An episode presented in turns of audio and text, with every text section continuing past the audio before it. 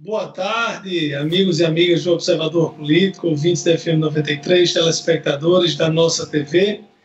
Eu estive ausente aqui do nosso bate-papo via videoconferência na segunda e ontem, mas graças a Deus estou aqui de volta. Bom, ontem o Brasil teve o recorde no número de mortes por causa do coronavírus, chegando a 600. Porém, não foram 600 pessoas que morreram ontem ou antes de ontem. Muitos desses casos eram os números que, de exames que estavam pendentes, pessoas que haviam falecido em outros dias. De toda forma, uh, se esses números foram divulgados ontem, onde nós chegamos a 7.960 casos, certamente hoje nós já passamos de 8 mil mortes por coronavírus aqui no Brasil nós estamos em sétimo lugar no mundo em número de mortes por causa do coronavírus. Os Estados Unidos já tem mais de 70 mil mortes, certamente por lá passará dos 100 mil, porque no ritmo que vai, vai ainda é, é um ritmo muito acelerado, infelizmente deverá chegar a esse número.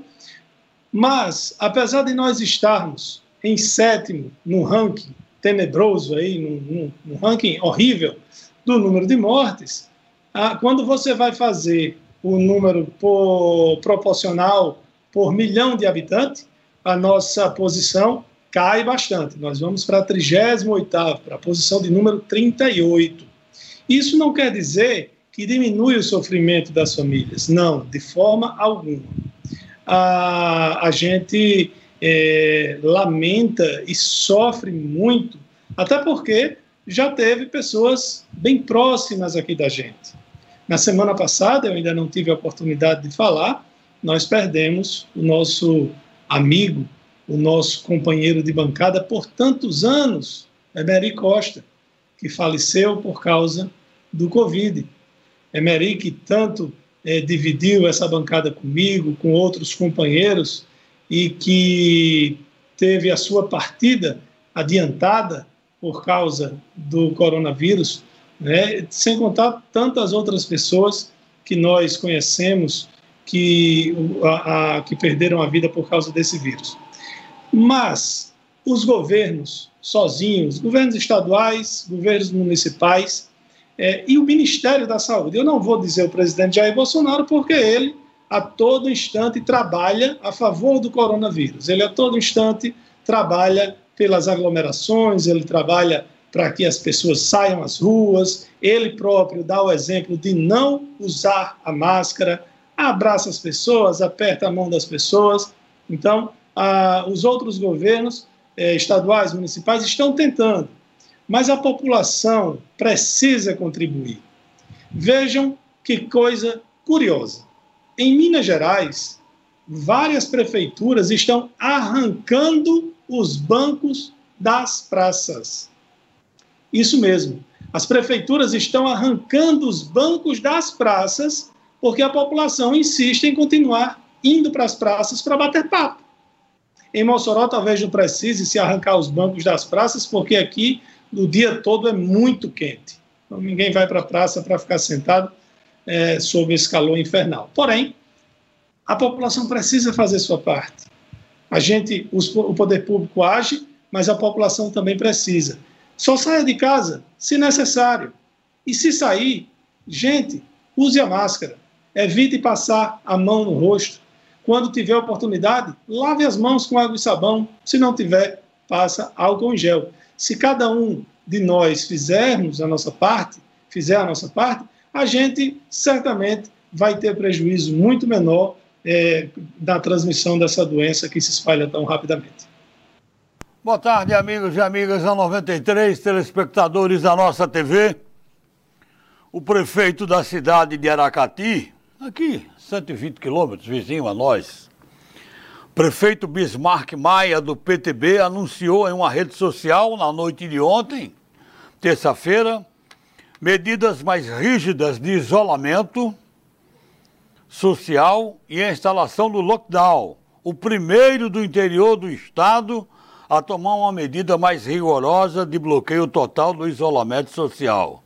Neste decreto, que entra em vigor sexta-feira que vem, dia 8, e vai até o dia 22 de maio, fica proibido a circulação de pessoas pelas ruas e espaços públicos da cidade, a não ser para os serviços essenciais.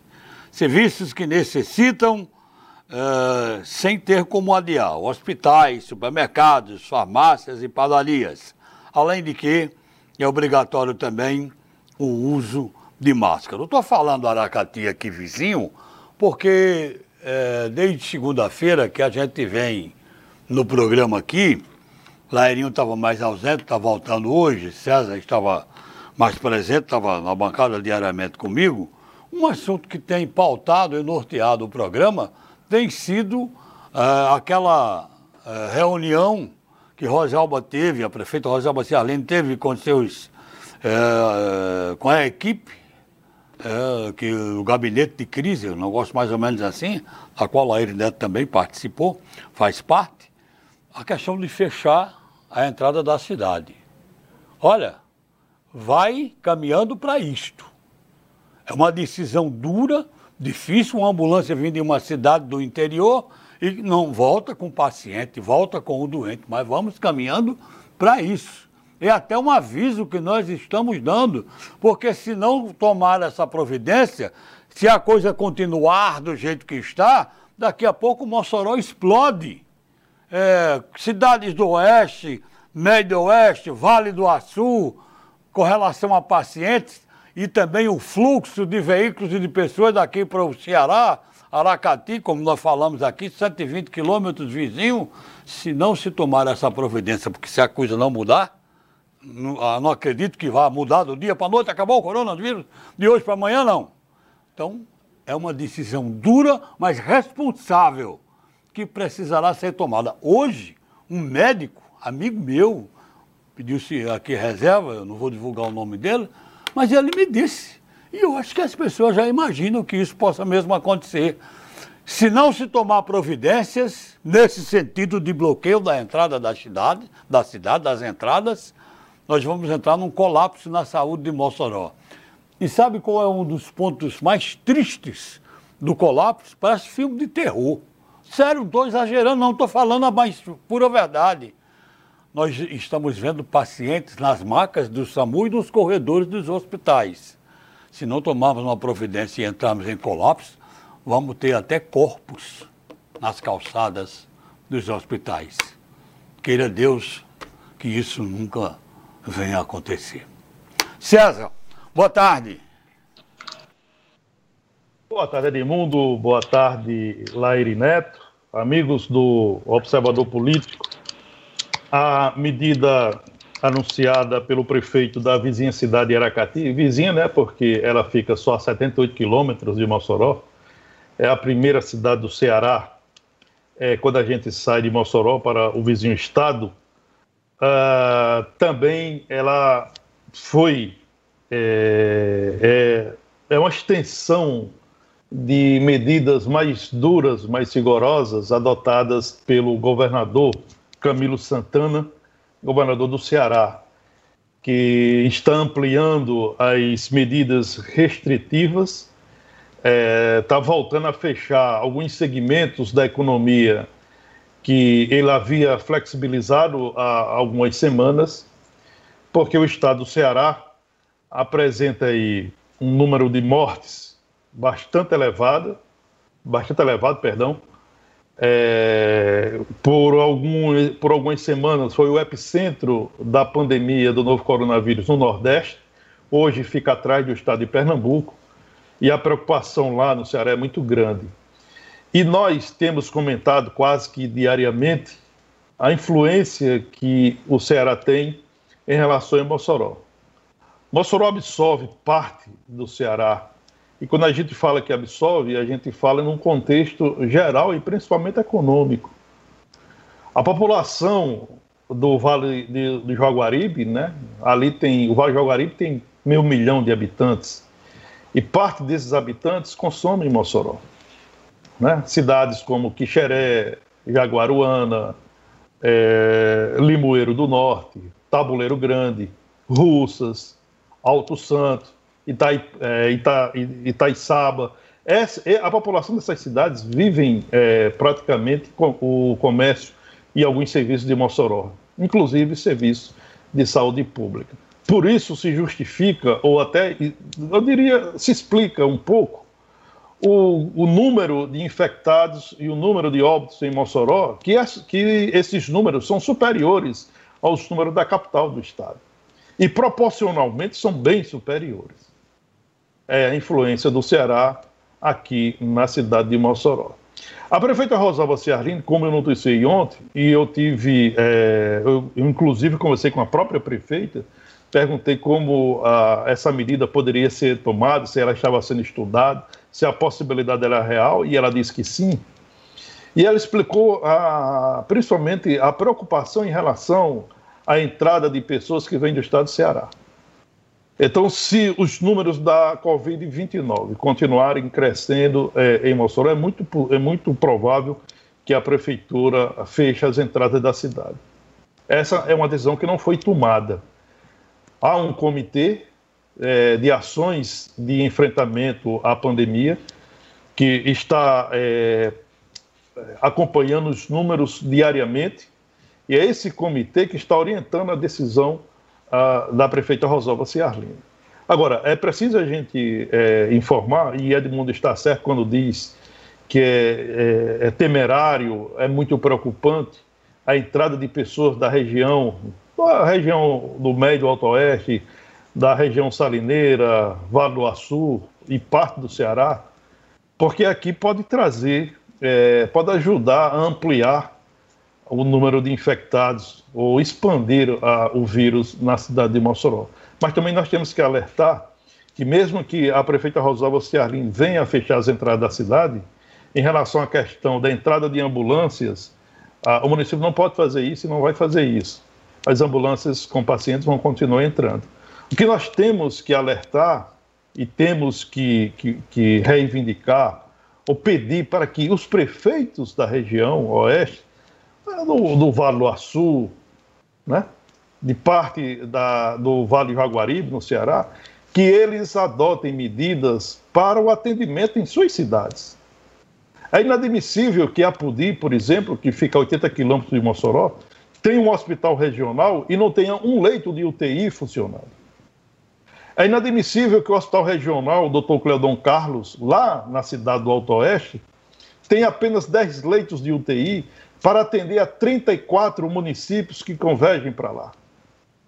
O governo do estado não adotou as medidas para cuidar dos hospitais regionais, como o de Apudi, o de Caraúbas, o de Pau dos Ferros.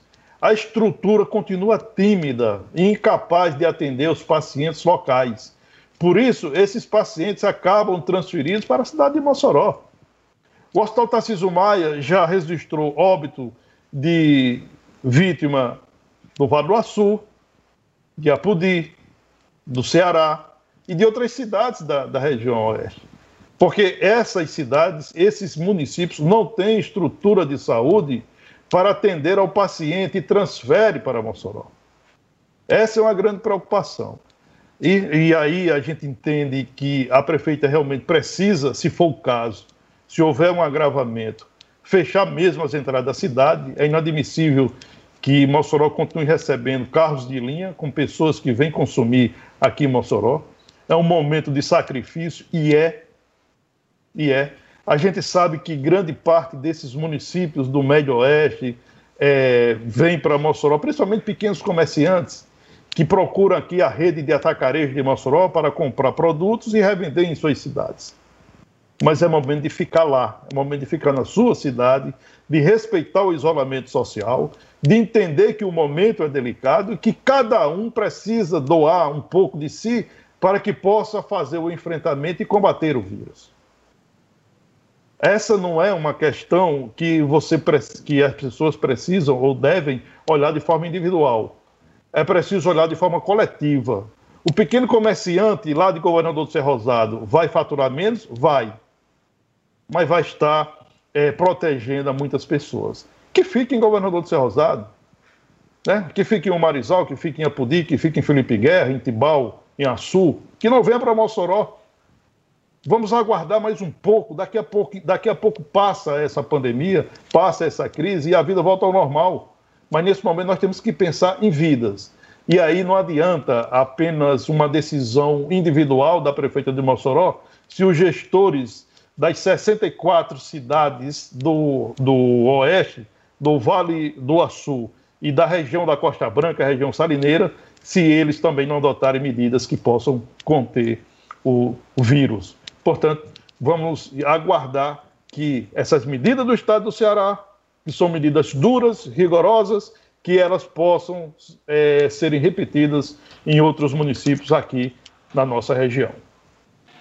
É, sobre esse, essa questão do fechamento, né, é uma possibilidade, mas ainda não é uma coisa, vamos dizer, decidida que vai acontecer. Ah, depende muito dos números. E, César, você falou aí da questão da falta de estrutura em alguns hospitais. Eu vi que no Rio de Janeiro a, o Ministério Público Federal está agindo para verificar a informação de que pacientes morreram na UTI com Covid por falta dos medicamentos, principalmente dos tranquilizantes, para mantê-los em coma induzido porque estavam entubados. Não sei se você já teve essa informação. Não sei também se ainda hoje estão fechados, mas dos, dos únicos 10 leitos que haviam no Tarcísio Maia funcionando para o Covid, foram reduzidos para 7, por falta de insumos. Olhe que absurdo. Você tem lá os equipamentos, você tem até o pessoal, mas você não pode receber o paciente que está morrendo, que está agonizando, porque o governo do estado não comprou o remédio. E é porque a UTI já foi toda feita equipada pela iniciativa privada, né? Olha, Leir Neton, hoje eu, eu, comento isso na minha coluna no Jornal de Fato. A, a governadora é, Fátima Bezerra chamou a sua assessoria de comunicação e formou um grupo para é, construir uma informação para Mossoró e uma informação que não condiz, não é condizente com a realidade dos fatos.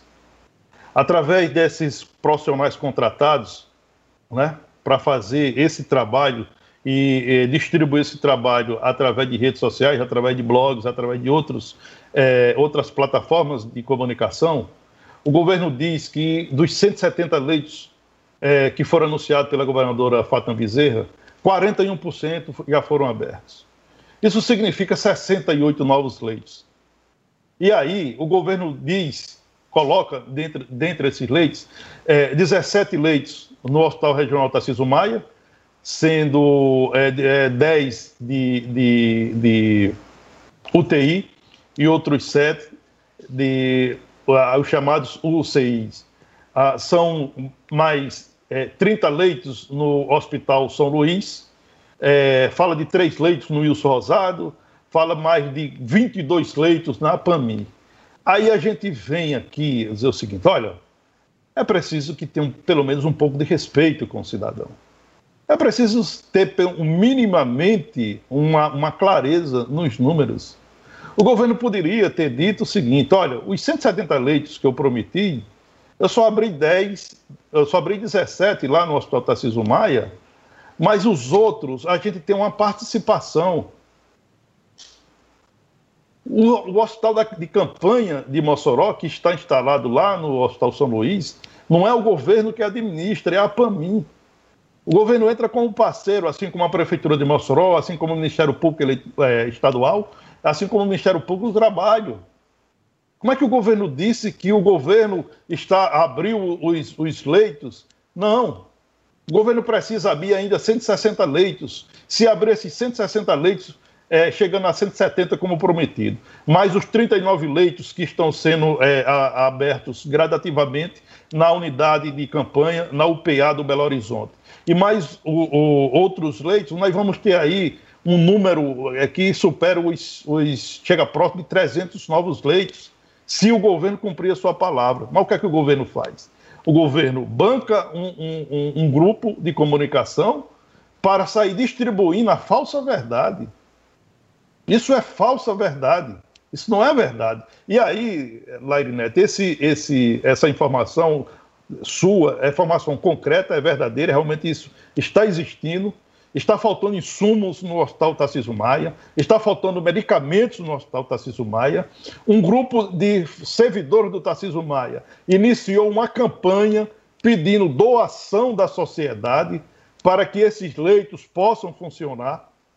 E você, e você disse de forma correta e de forma certeira os 10 leitos de UTI que foram abertos. Esses 10 leitos não foram construídos pelo governo do Estado, foram construídos pela sociedade civil organizada, não foram instalados pelo governo do Estado, foram instalados pelo, pelo hospital, uh, pela sociedade civil organizada, que fez campanha, conseguiu materiais, conseguiu equipamentos e colocaram nesses 10 leitos que começaram a funcionar no Hospital Tarcísio Maia. Essa é a verdade. Agora, por que a dificuldade de admitir a verdade e contratar profissionais para fazer a disseminação da verdade? para dizer que está, está fazendo um grande trabalho na área da saúde, como de fato não está. E nós estamos falando apenas de Mossoró. Vamos pegar, um, vamos pegar o levantamento. O que é que o governo está fazendo em Upanema, em Governador do Céu Rosado, em Apudi, em Caraúbas, em Felipe Guerra, em Umarizal, em Antônio Martins, em Almina Afonso, Lucrécia, Rafael Fernandes, Alexandria. O que é que o governo está fazendo nessas cidades? Absolutamente nada. Não tem uma informação de uma ação do governo do Estado nessas cidades. E aí essas cidades convergem para onde? Para Mossoró. E aí a gente corre esse risco de ter uma saúde totalmente saturada em detrimento dos pacientes que precisam de atendimento. É, inclusive, é, em Fortaleza, você já adiantou, né, o governador fez algumas alterações no decreto a partir de sexta-feira, em Fortaleza, você só pode entrar na cidade se tiver uma just... entrar ou sair de Fortaleza se você tiver uma boa justificativa. Caso contrário, não será autorizado. É, os que moram lá em Fortaleza só podem sair com justificativa, se for para aqueles serviços essenciais, para entregas, para passear, não pode. Utilizar praia, calçadão, é, a orla, se, é, só se você estiver ali passando de um lugar para o outro, porque para ir para lá não pode. Inclusive, é, aqui passando pelo nosso Facebook, Gelcione Silva está lá em Fortaleza a trabalho, mas está acompanhando o observador político. Gelcione, cuidado, pelo amor de Deus. Né? É, Genival faz aqui só um comentário que a, a distância para Aracati é 90 quilômetros. Depende de que ponto de Aracati, né? Mas é, é, eu acho que 90 para Canoa, que você ainda Certamente. dá aquela entrada, né? Não sei. Enfim, de toda forma, a, a, todo mundo precisa se cuidar. E nesse novo decreto, certamente vocês já comentaram ontem, a prefeita autorizou a abertura daquela, daqueles comércios né, de aviamentos, tecidos, até porque muitos deles estão vendendo tecido para as pessoas poderem fazer as suas máscaras. Agora, as pessoas precisam ter a consciência e fazer uso, vamos dizer, dessa possibilidade dos comércios abertos com responsabilidade para não ter que voltar atrás, como está acontecendo em outros lugares. Olha, eu dei uma olhada aqui na distância, eu fui quem deu a informação mais errada. Eu disse 120 quilômetros para Aracati, está errado. César foi quem está... Não, é não, 120. Não, 84 quilômetros eu olhei aqui já no Google, tá? Olha, é, já olhei aqui. Mas mesmo assim, Edmundo, olha só. Se você for tiver lá no Sumaré ou lá no Conjunto Van Rosado e for para para Aracati, para onde tinha aquele posto grande, um restaurante do lado de lá da ponte, vai dar uma, uma distância maior do que se você for do Hotel Termas para a Rodoviária Federal em Aracati. É. Então, é uma média aí, 80, é verdade. 70, 90. 84 quilômetros mais ou menos em média. Eu estou recebendo uma notícia aqui preocupante notícia do UOL de hoje pela manhã, que diz o seguinte: um estudo recente está apontando que o Brasil é, é o novo, como o Brasil pode ser o novo epicentro global do coronavírus. Aí diz o seguinte: diante dos casos notificados, é bom, importante prestar atenção, para a gente até comentar dos casos de Covid-19, o total de infectados por coronavírus no Brasil, até ontem, poderia ser de 1.657 casos. Segundo, um, aliás, um milhão, perdão, 1.657.752, segundo estudos da Faculdade de Medicina de Ribeirão Preto, da USP, São Paulo. O número prevê uma variação de casos, mais ou menos. Aí diz o seguinte: os valores são muito além dos 114.715 casos oficiais divulgados hoje pelo Ministério da Saúde. Inclusive, o pesquisador, numa entrevista a um jornal inglês, Wall Street Journal, acho que é assim, né, Lairinho? Um dos pesquisadores envolvidos no estudo, Domingos Alves, diz que o Brasil hoje é um epicentro, pode ser um epicentro global do coronavírus. Atualmente, está falando nos Estados Unidos, questão de um milhão, tal, tal. Mas preocupa por conta dos números que, segundo o pesquisador aqui, em entrevista jornal inglês, em outras palavras, números maquiados. Infelizmente, né? É, eu acho, Edmundo, que a gente só precisa é, ter uma. Assim, quando a gente vê artigos internacionais, é, a gente não pode usar o mesmo critério de um estudo lá na Inglaterra, que inclusive a Inglaterra já passou a Itália, o Reino Unido já passou a Itália no número de mortos por coronavírus. É, um, uma, alguma coisa feita lá em Washington, em Nova York, eu pego esse mesmo estudo e transferir para cá. Né? Nós temos diferenças gigantescas. Você imagine uma comunidade indígena na floresta amazônica, você imagina uma comunidade aqui, a Malhada Vermelha, em Severiano Melo, o Santo Antônio, em Mossoró, ou a Rocinha, lá no Rio de Janeiro. São realidades, ou então os jardins, lá no Rio de Janeiro, lá em São Paulo. São realidades completamente, completamente distintas. Então, a, a você, entende... muito, a, é... você entendeu? Lairinho, que o estudo foi feito pela USP aqui em São Paulo, não é? O estudo foi não, feito pela não. USP. Pensei que tinha sido pelo, não, foi feito pela USP e publicado, e publicado lá na Inglaterra. Ah, tá aqui. certo. Não, que é, nós, nós temos um, um, grande número, não é, de, de, de, de mortos já. Proporcionalmente ainda baixo, muito longe dos Estados Unidos. Eu não acredito que a gente chegue ao ponto dos Estados Unidos. Não acredito. Sinceramente, não acredito nisso. E tem inclusive uma pergunta para você, Lairinho, sobre voo. Um voo que vem da França. É o seguinte, para você responder. Pergunta a Lairinho, quem tem voo dia 9 agora, de retorno de, da França? Tem, pode passar na barreira do Brasil em Fortaleza? E aí? Pode, com certeza. Sem dúvida nenhuma. A pessoa vai justificar que chegou de um avião e está se locomovendo para a cidade dele. Ele não é morador de Fortaleza.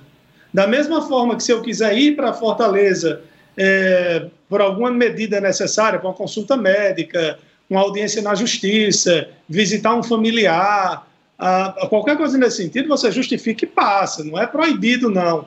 Você falou no seu comentário lá no começo com relação às ambulâncias. No caso, se Mossoró fechar a, as entradas, não vai fechar para ambulância, não vai fechar para quem? Para transporte de cargas, para, enfim, né, tem a, a, as exceções, não é fechamento total, não é o lockdown.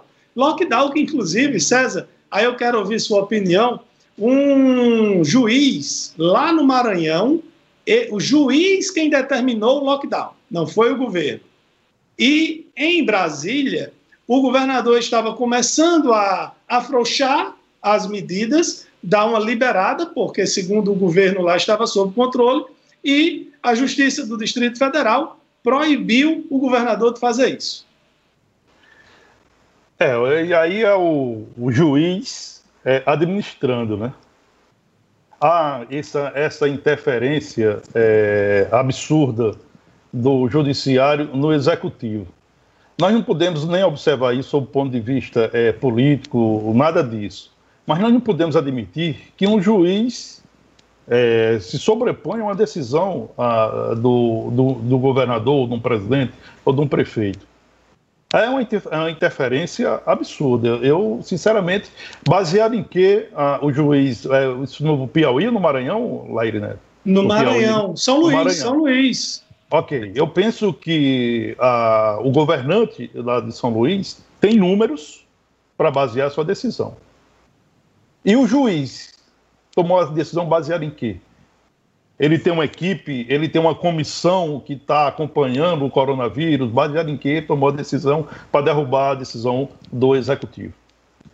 Então tem umas coisas é. meio absurdas, inclusive o, o doutor Lairi ontem, no comentário dele, foi muito preciso, é, e lembrou que uma sugestão, acho que do ministro Gilmar Mendes, salvo engano, é, que, que sugeriu ao Supremo Tribunal Federal para que decisões da Suprema Corte em relação a decisões do Executivo, ela só possa ser tomada por colegiado e não decisão monocrática. Né? Citando inclusive o caso de Alexandre Moraes, que derrubou uma. suspendeu uma nomeação é, do presidente Jair Bolsonaro. É uma decisão monocrática quanto uma decisão do Executivo. E aí se gera uma controvérsia, sim. Por que um ministro pode derrubar uma decisão do, de, de um presidente da República e não a, a, a, Suprema Corte? E aí o Gilmar Mendes entende que é importante que essa decisão seja tomada por colegiado e não uma decisão por um ministro, ou seja, uma decisão monocrática. Nós temos uma crise profunda é, entre as instituições, entre os poderes, e, e essa existe. São decisões é, tomadas a todo momento, né? É, tem uma decisão uh, de hoje que o ministro Celso de Mello deu 72 horas para o governo, para o governo federal é, explicar a nomeação do novo superintendente da Polícia Federal do Rio de Janeiro. Olha, sinceramente, isso é um exagero. O governo federal tem que justificar ao STF porque nomeou fulano. E a nomeação é do novo diretor-geral da Polícia Federal. A nomeação não é da presidência da República. Mas o, a presidência da República foi chamada com prazo de 72 horas para justificar a nomeação do novo diretor, do novo superintendente da Polícia Federal no Rio de Janeiro. Nós temos 27 superintendências. E aí a nomeação de um, o, um, um ministro quer que o governo vá lá e justifique porque escolheu fulano para comandar a superintendência no Rio de Janeiro. Há um exagero ah, na, nessa decisão. Enfim, são outras decisões tomadas tanto por executivo como por legislativo, e são decisões que mostram como a, a, os nossos poderes estão divididos, estão se degladiando é, em detrimento do país. Olha, interagindo aqui, Francisco nas Barrocas, ouvindo a gente. Zeneide na Ilha de Santa Luzia e Gerson Nóbrega no Alto de São Manuel. Reforçando aqui a informação do cartório eleitoral do nosso amigo Luiz Sérgio. O prazo para regularizar ou tirar novos títulos e transferir o domicílio eleitoral acaba hoje, dia 6. O atendimento está sendo feito exclusivamente pela internet, através do site do TRE, não tem atendimento presencial www.tre.rn.jus.br, recebendo novos pedidos, o, uh, o cartório eleitoral, até as 23h59 de hoje, dia 6. E eu preciso dar um esclarecimento aqui a respeito da CAERN, eu não tenho nenhuma procuração para defender a CAERN, é, mas água é um bem de todos, o ruim ou bom, a CAERN, é a gente recebe água fornecida pela CAERN. É que chegou aqui uma reclamação, aliás, foram duas reclamações que chegaram aqui, de que a CAERN tinha abandonado tudo, não está fazendo mais nenhum serviço. Não é verdade. A CAERN, os funcionários, é, uma parte está em quarentena, tem um expediente interno no escritório, mas o pessoal de campo, ligação, religação, vazamento, tudo isso está sendo feito é, pelo número 115, as reclamações são as mesmas, mas dizer que a CAERN abandonou tudo não é verdade. O serviço de campo continua nas ruas, a gente precisava dar até como utilidade pública para todos os cidadãos que precisam da água, é claro. É, Edmundo, o, com relação aos, ao, ao título eleitoral, né, além do site do TRE, do, dos TREs estaduais, é, o cidadão, o eleitor, pode procurar o.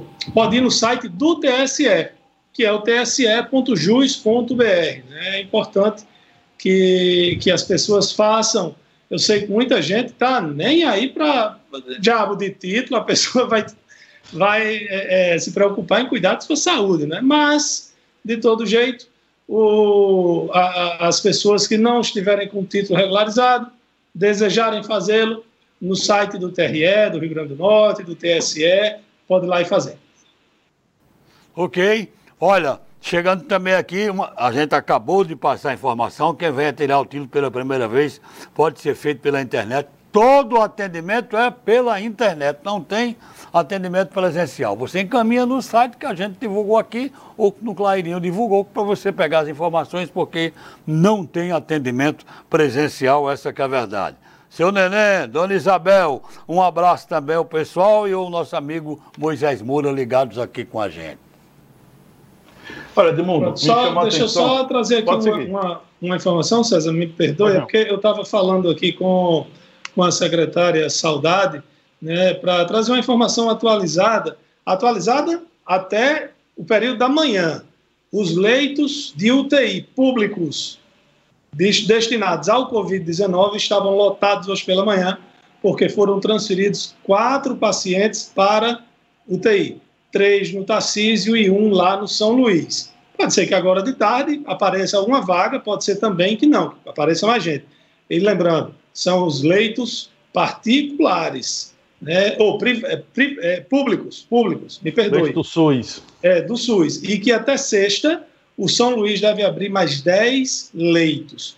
Até aqui não houve, graças a Deus e ao trabalho que foi feito por várias forças, várias mãos, o, não houve nenhum caso de gente que precisasse de UTI para o Covid e não tenha tido a vaga. Lembrando que é o seguinte: se eu estiver com Covid a, e precisar de uma UTI, se os leitos de UTI destinados para o Covid estiverem cheios, não podem me mandar para outro leito.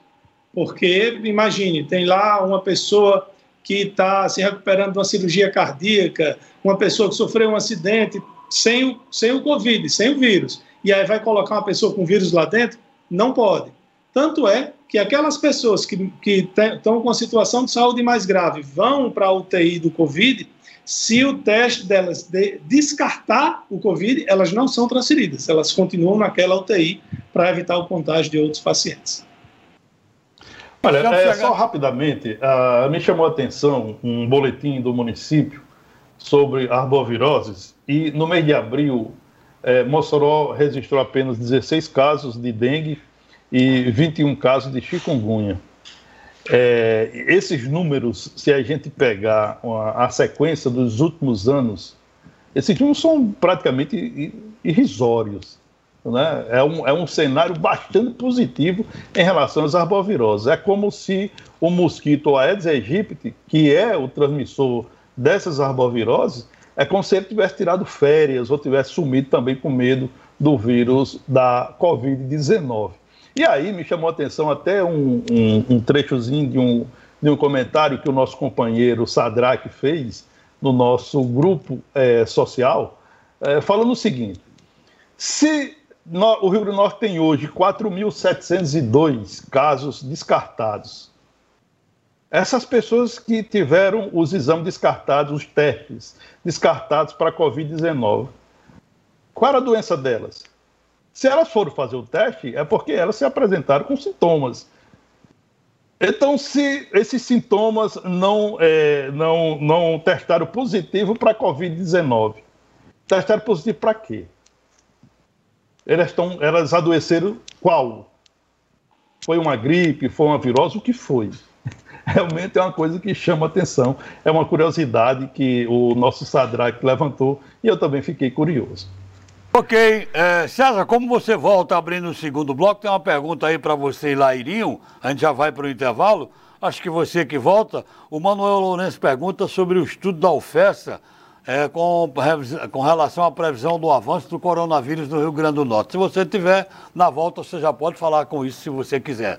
Olha, é, o nosso ouvinte telespectador fez a pergunta, né? Eu dei uma olhada, realmente já tinha visto esse estudo que foi feito por um grupo da Universidade Federal Rural do Semiárido, FESA, aqui do Campo Central. Mas antes, rapidamente, eh, os números da Covid hoje é, no Rio Grande do Norte, né? o ACESAP, a Secretaria de Saúde Pública, confirma 72 mortes pelo novo coronavírus no Rio Grande do Norte. portanto, bem longe, bem distante, mais distante mesmo, dos 11.378 óbitos projetados pelo governo Fátima Bezerra até o dia 15 de maio.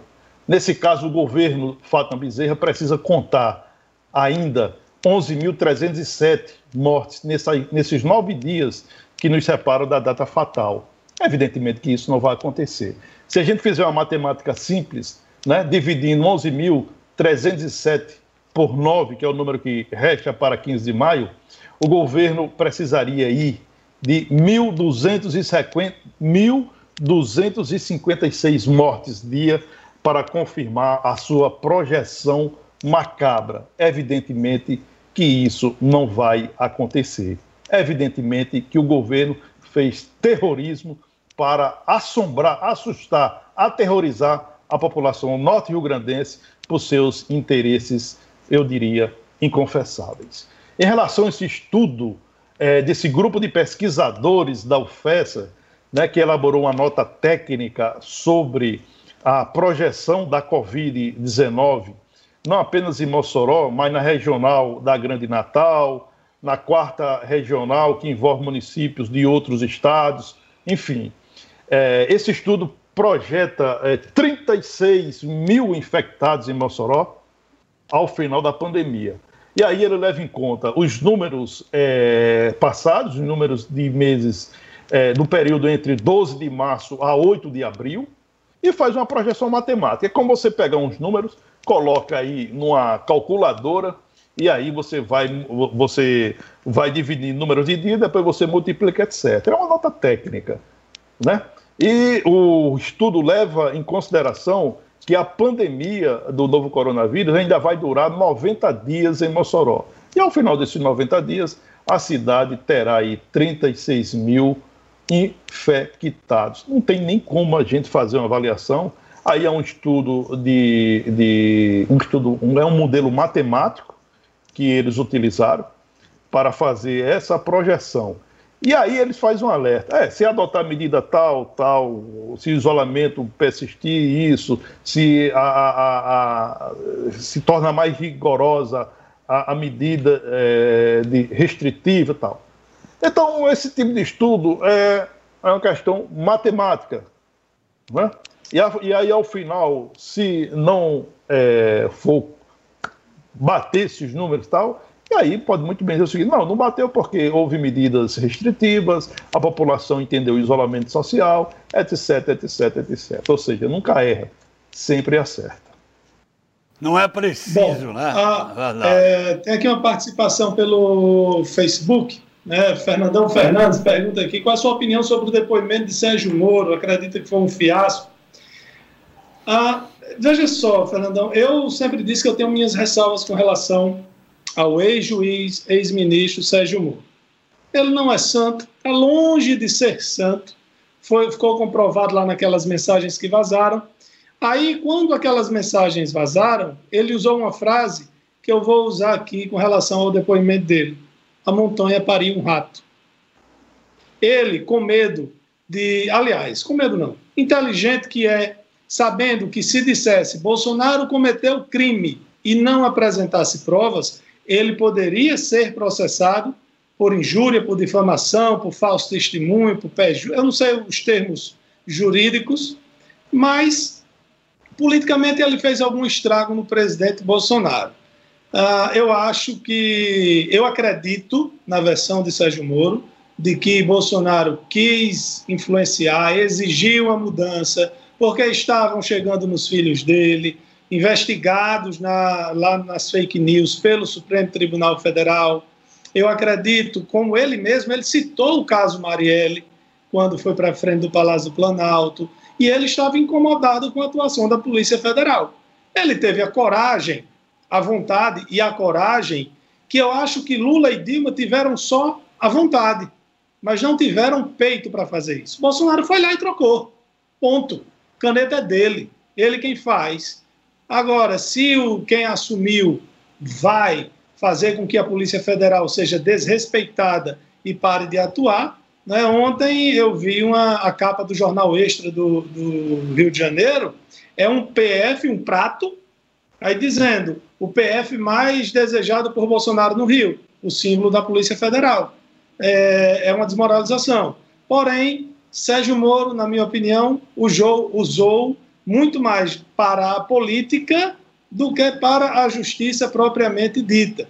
E tem uma parte dos seguidores do presidente Jair Bolsonaro que ele pode dizer o que for, ele pode fazer o que quiser, que essas pessoas continuarão dizendo que ele é o mito, que ele é o Deus encarnado, que ele é tudo de bom, que ele é maravilhoso. Essas, essas pessoas são fiéis a Bolsonaro. Como tem pessoas que são fiéis a Lula, que dizem que Lula nunca cometeu nada de errado e não acreditam em absolutamente nada. Ok, é um direito de cada um acreditar no que quer.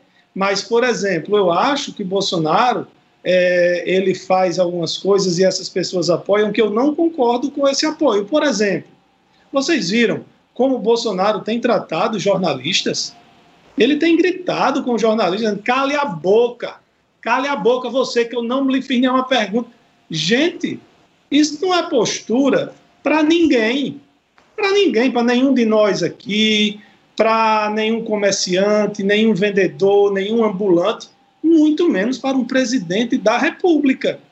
Porém, volto a dizer, apesar de acreditar de, no, em, no que Moro disse, que Bolsonaro quis sim e fez a interferência política na Polícia Federal e no Ministério da Justiça, a montanha pariu o rato.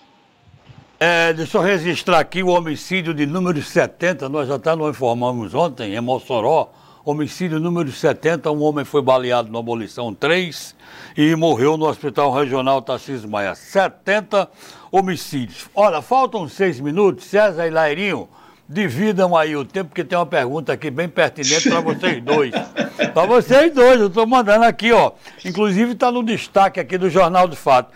Tá muita gente perguntando se com um bilhão de reais, dinheiro é, que pode ser usado de forma livre, se dessa vez o governo do Rio Grande do Norte coloca os salários em dias. Fiquem à vontade, vocês dois podem até fechar o programa com esse tema.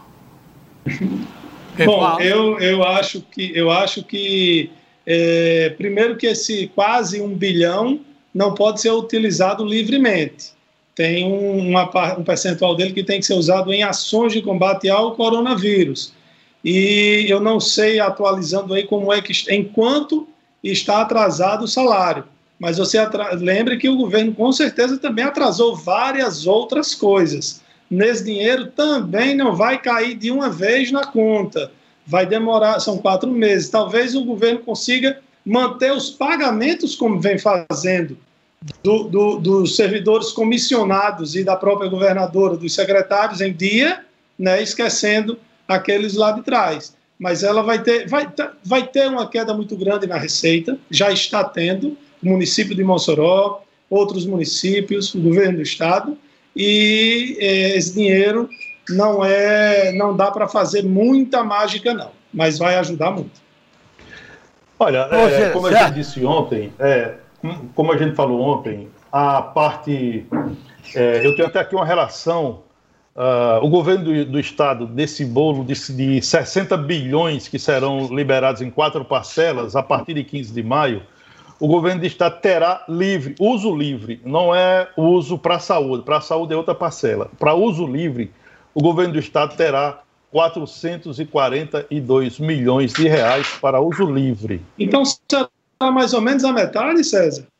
Não, é, é o, então, César, é mais ou menos a metade é, o, é, é, é, mais da metade. O governo terá, terá 442 milhões de reais para uso livre e receberá mais 157 ou 158 para investimento em saúde. Da, é porque eu achava o, que o total era 900 e pouco.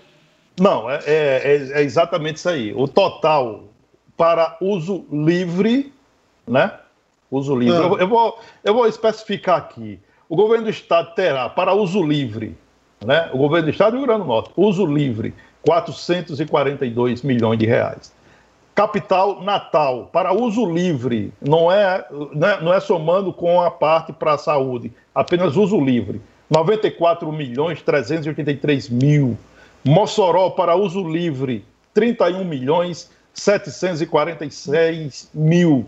A Parnamirim, para uso livre, 27 milhões 912 mil. Esses são os três primeiros maiores, maiores cotas dessa ajuda financeira. Uso livre. Ah, é porque né? eu fiz a confusão, então, porque vem quase um bilhão para o governo do estado e para os municípios. Isso, é, para dividir entre Sim. o governo do estado e o município. O governo do estado então, o governo do estado vai ter 600 milhões. É, quase 600 milhões de reais, sendo que desses 442 milhões para uso livre, podendo pagar salário, podendo pagar uma série de coisas. E essa proposta, ela foi só para, rapidamente, já está no final, ela foi aprovada ontem na Câmara dos Deputados. É uma proposta do Senado da República que foi aprovada no sábado, em sessão remota. A Câmara dos Deputados aprovou ontem, mas fez alteração no texto. Portanto, retorna para análise do Senado. Como há urgência, o Senado deve aprovar hoje e segue para a sanção presidencial. Dos oito deputados federais do Rio Grande do Norte, apenas a deputada Natália Bonavides votou contra a proposta. Ela foi bastante criticada e ela emitiu uma nota. Ela disse o seguinte: votou contra porque defendia uma outra proposta que mandava mais dinheiro para o estado do Rio Grande do Norte. Por, por essa nota, não justifica. Não justifica. Ah, então porque se não vai ser 2 bilhões, eu também não quero um bilhão? Não, não é por aí. É. Não é por aí. Ela, na verdade, ela votou orientada pela bancada do PT. A bancada do PT completa votou contra a proposta, que foi uma proposta que o PT não concordou por ter sido negociada pelo presidente do Senado, Davi Alcolumbre, com o ministro da Economia, Paulo Guedes. Lairinho. E só um adendo aí, que a, essa, a, a mudança da Câmara será derrubada pelo Senado, porque Davi Alcolumbre já disse que foi o acordo feito com o ministro Paulo Guedes, com o governo, Sim. e está com o apoio do governo para restabelecer o texto. Nesse é. texto que Davi Alcolumbre foi o relator e foi aprovado no Senado, o estado do Amapá vai receber, é o segundo mais, é, mais beneficiado. É o estado né? na dele, outra, né? É, no estado dele. E a proposta que foi aprovada na Câmara era mais pela população e pela incidência do vírus. Né? Então, eu, eu acho até que seria mais democrática, mas o, o, o Senado deve restabelecer essa, a, o que aprovou anteriormente. Então, mesmo que o Senado mude o que a Câmara mudou, não vai de novo para a Câmara. Olha, Se o Senado fizer hoje, vai para a sanção presidencial. Olha, nós estamos Verdade. em cima da hora. Tem uma notícia aqui para mandar para você, Lairinho, para você, César. Mas eu acho que a gente só vai poder comentar amanhã. Está acabando de chegar, quentinha, saindo do forno. A Justiça Federal, a juíza da Quarta Vara Federal do Rio Grande do Norte, Maria da Silva Araújo, determinou até hoje, 16 horas, a posse do reitor eleito do IFRN, José Arnaldo de Araújo Filho. Determinação da juíza. Hã? Ok? Vamos encerrar. Amanhã a gente vai comentar aqui. Tá bom. É, eu, eu só ah. acho que essa, eu só acho que essa é a notícia passada. Eu não tô. Ela está chegando é. agora aqui no, através do blog. Mas eu acho. É, é. eu acho que na notícia passada, porque a decisão Deve dela... dizendo, relembrando, Edmundo, a decisão que ela havia dado. Exatamente. E o prazo é, A juíza é, reage e manda dar posse. Né? Ah, rapidamente, o, o, o, prazo terminou ontem às 16 horas. O MEC recorreu ao Tribunal Regional da Quinta Região. É, essa é a outra informação da Justiça Federal. É a juíza Gisele Leite, titular da Quarta Vara Federal do Rio Grande do Norte. Ok. É, mas aí já foi outra, outra, outra juíza, né? Enfim, vamos. A, a gente se informa e amanhã a gente traz com mais detalhes. Eu quero agradecer aí a audiência de todos, a participação por todos os canais onde nós podemos ser vistos e ouvidos, né? E desejar a todos uma boa tarde. Dizer que amanhã, se Deus quiser, estaremos de volta com mais um Observador Político. Olha, diante de a disputa renhida de políticos em Brasília que a gente tem acompanhado nos últimos tempos, eu defino aqui a minha participação de hoje, encerro, perdão, a minha participação de hoje trazendo a frase da seguinte forma: Um político divide os seres humanos em duas classes, instrumentos e inimigos. Uma boa tarde a todos e até amanhã. Boa tarde a todos. Até amanhã, se Deus quiser. Agradecer aqui ao Xará, Luiz César, Xará de César, que deu nota mil ao programa de hoje. Boa tarde, obrigado. Até amanhã.